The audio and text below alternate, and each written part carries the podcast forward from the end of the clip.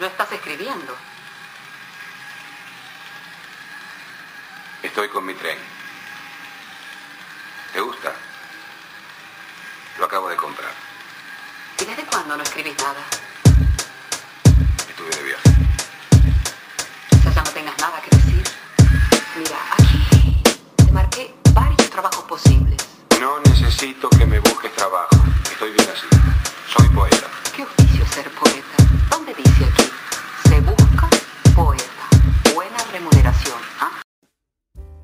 Bienvenidos al podcast Se Busca Poeta. Hoy vamos a hablar de los periodistas. Y es que el periodismo es una profesión que desde el siglo XIX se ha catapultado. Recordemos los periódicos decimonónicos, en los que incluso pues había ya ciertos gérmenes de convertir este, este trabajo en un poder. Le llaman el cuarto poder si aludimos a que hay un poder ejecutivo, un poder legislativo y un poder judicial, pues el periodismo se convierte en el cuarto poder. Sin embargo, supongo que es una una cuestión mundial lo que ocurre con los medios de comunicación y en este caso con el periodismo. Me parece que podemos diferenciar el periodismo y eh, particularizarlo en, en cómo se desarrolla en nuestro país, en México. Hay que decir que, que México es un país alienado, que ha sido pues de alguna manera moldeado por los medios de comunicación y en este caso particularmente por Televisa, muy recientemente por TV Azteca.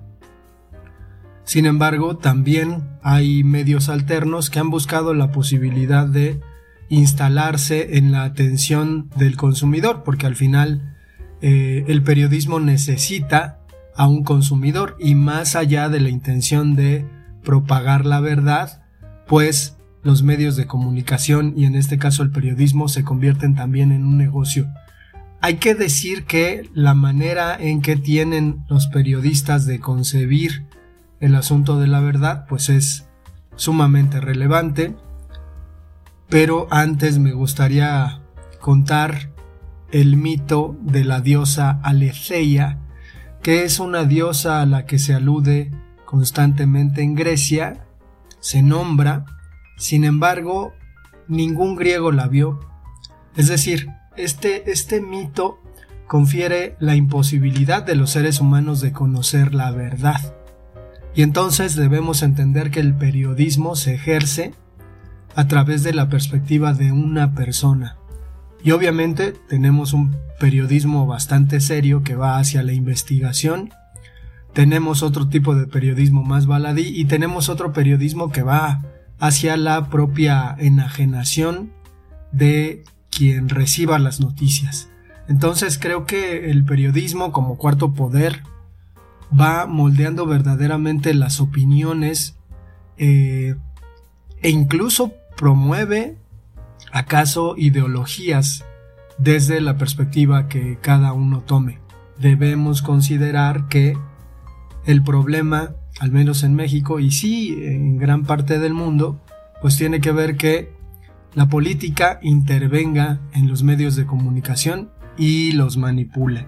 Entonces, en este caso, como, como ya medio bosquejé anteriormente, creo que podríamos hacer una división para entrarle al tema de cómo está el periodismo en nuestro país. Hay tres tipos de periodistas. Los primeros son los periodistas asesinados. En México y en América Latina hay una gran cantidad de periodistas que han sido asesinados. ¿Qué es lo que implica? Pues callar a una persona que probablemente se toma el asunto de la verdad, incluso con una especie de servicio social, para mantener informada a la gente de la manera más objetiva que se pueda. Entonces, cuando un periodista da información que de alguna manera afecta algún interés, entonces suele ser asesinado. En este sentido debemos considerar que el periodista asesinado en México es un periodista del que no se conoce nombre, un verdadero mártir del periodismo porque pues se toma el trabajo como debería hacerlo en general, eh, como deberían hacerlo en general las personas que se dedican a esta profesión y pues ahí están las consecuencias. Eh, gran parte del norte del país y algunos estados del sur pues tienen esta mácula en la que se asesina a los periodistas.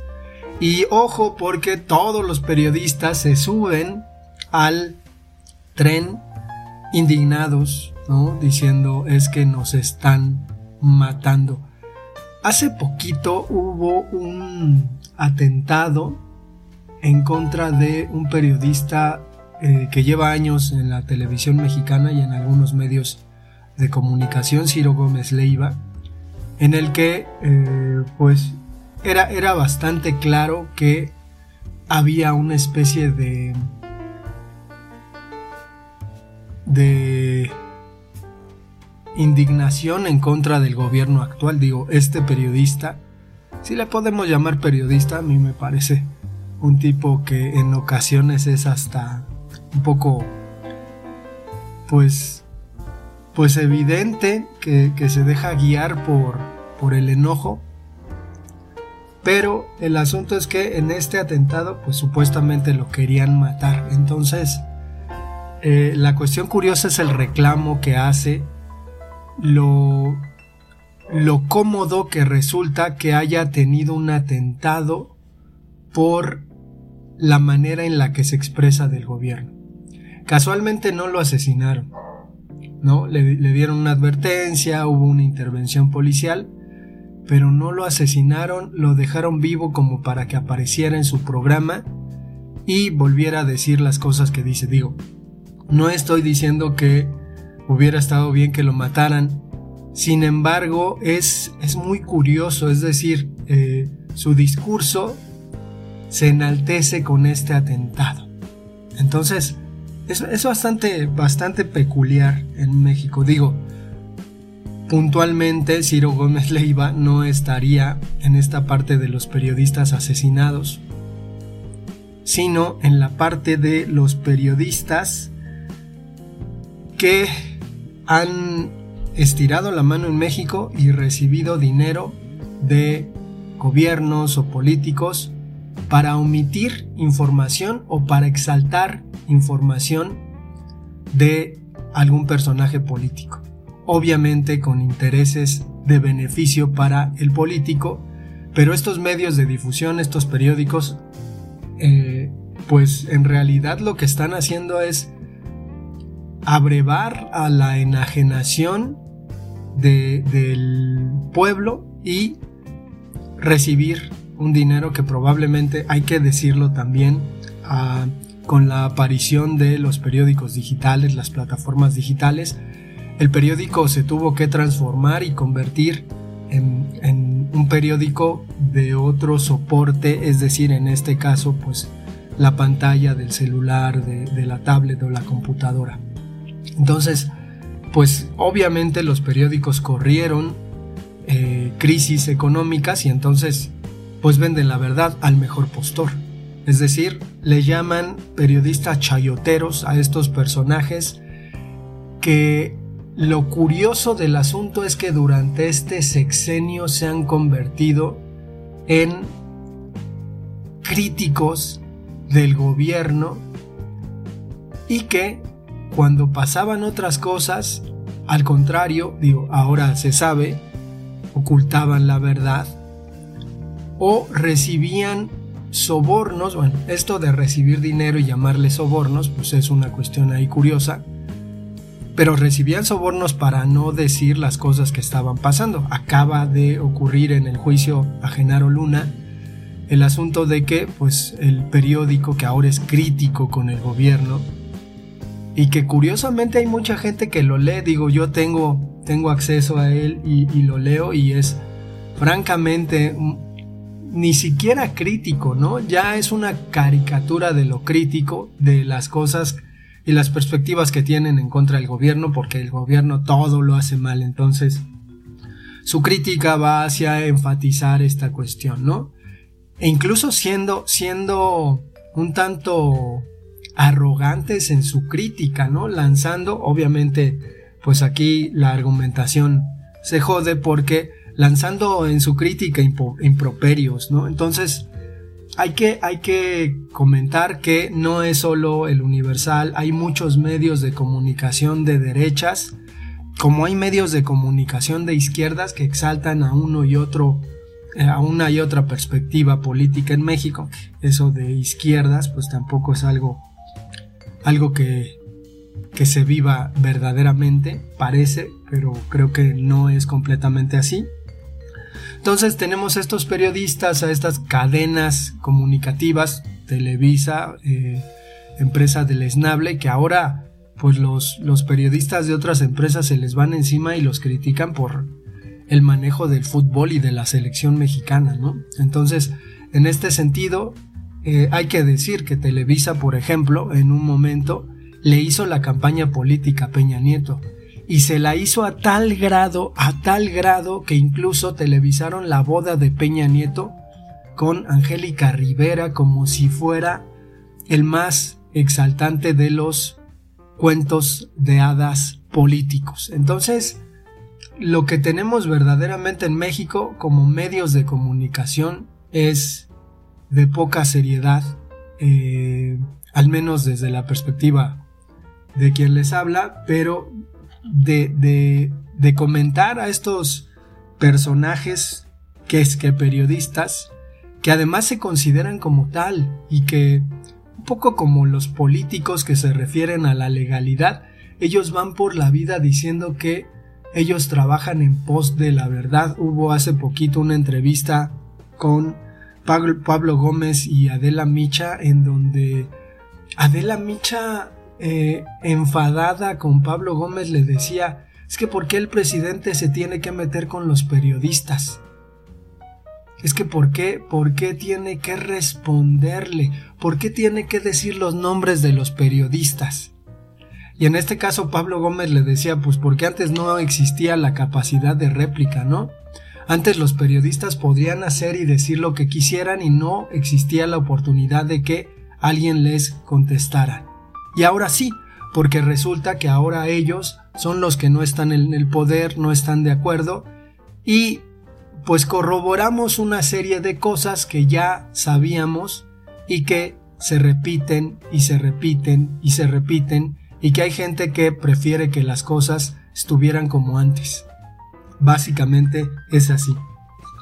Pero tenemos un tercer tipo de periodistas o pseudoperiodistas que se dedican al espectáculo, a las revistas del corazón y que, digo eso es en todo el mundo, son probablemente los periodistas más despreciables de todos, porque obviamente también están al alcance de la mano de intereses de cualquier índole. Sobre todo de que la gente no se, no se desarrolle en cuanto a eh, su interés por la política. Es decir, estos periodistas de espectáculos están trabajando para darle conocer al público la vida de los artistas o de la gente que se dedica al entretenimiento masivo. Entonces, los chismes, los disparates, obviamente, y el encumbramiento de este tipo de personajes en la cultura popular, pues es deleznable. Sobre todo porque hay un contubernio en el asunto de qué tipo de espectáculos masifican. Espectáculos populares, ¿no? Entonces la música que le interesa a algunos, algunos poderosos que se escuche para volver imbécil a la población, pues es comentada ahí. Eh, ahora en Internet hay personas que se dedican incluso a dar noticias sobre los youtubers, que suelen ser también otra mesnada de, de personas que van por la enajenación y a quienes algunos no y a otros sí se les paga para difundir ciertas ideas en la población que terminan consumiéndose y asimilándose.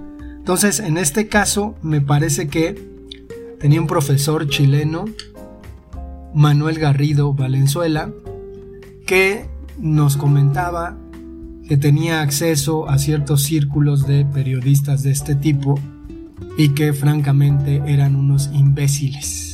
Entonces sí hay que decir que si, si hay un periodista que te habla de la vida de un artista es porque el propio periodista de espectáculos también es fanático y también consume este tipo de trabajos terribles, música para vomitar. Es decir, es, una persona que va por la vida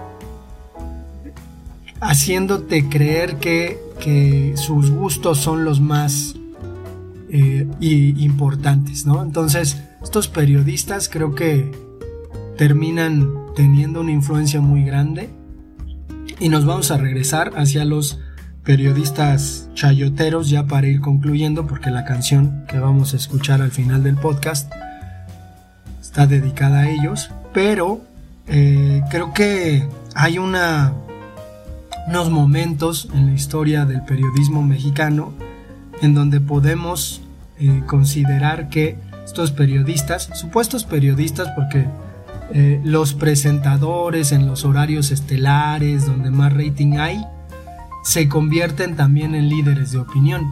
En este caso, por ejemplo, pues los de Televisa y TV Azteca, ¿no? Hay uno de TV Azteca que lleva años a la torre y en Televisa pues los han ido cambiando, pero pues Jacobo Zabludovsky, López Dóriga y ahora Denise Merker son títeres, ¿no? Títeres de la perspectiva de lo que quiere la empresa dar a conocer o no. Entonces, en este sentido, creo que hay momentos estelares del antiperiodismo en México y tenemos, por ejemplo, el caso de el chupacabras, que es es curioso cómo estos personajes además trabajan en televisión, trabajan en radio y además escriben en periódicos. Entonces tenemos un bombardeo por todos los, los flancos de la misma noticia con la misma perspectiva dicha por la misma persona porque pertenece a la misma empresa. Entonces aquí es claro el asunto de la intención de enajenarnos, ¿no? Pero el chupacabras era algo que se difundió y que incluso este tipo a la torre terminó diciendo que de acuerdo a sus investigaciones el chupacabras existía. Digo, en un país en donde el pensamiento mágico es palpable, salir diciendo estos personajes que son periodistas. Otra El asunto de eh, la niña perdida, Frida Sofía, que Televisa sobre todo dio a conocer durante el terremoto 2017 y que se terminó desmintiendo, pero no hubo escarnio para la empresa. Sus periodistas no hablaron del tema, cuando si hubiera sido otra cuestión estarían enojadísimos. Entonces, eh, hay, que, hay, que, decir que, hay una hipocresía en estos periodistas chayoteros eh, y una, una cuestión de, de, insustancialidad muy grande y grave, porque apelan a que se nos olvidan las cosas, y no es así. Y por último, el caso de Florence Cassens, esta ciudadana francesa que fue metida en un embrollo de pues francamente un montaje con respecto a que pertenecía a una banda de secuestradores. Entonces quiero, quiero concluir con el neocomunicador de este tiempo, tipo que se llama Loret de Mola, al que el presidente ha atacado directamente y ha dicho su nombre. Y Loret de Mola no se ha quedado callado, ¿no? Y entonces en Twitter, junto con su amiguito Víctor Trujillo, alias Broso, pues se ponen a, hablar mal del gobierno, ¿no? Entonces, nada más para que consideren, sale, sale Loret de Mola diciendo, eh, el, eh, el plan que tiene el gobierno para México lo hará sumirse en una debacle económica gravísima. Compre dólares porque el dólar subirá extremosamente. Y lo que nos encontramos es que hablan porque tienen hocico, diría mi papá. Hablan porque tienen boca y porque tienen un lugar desde el cual hablar y obviamente les pagan y obviamente están eh, siendo títeres de otros intereses.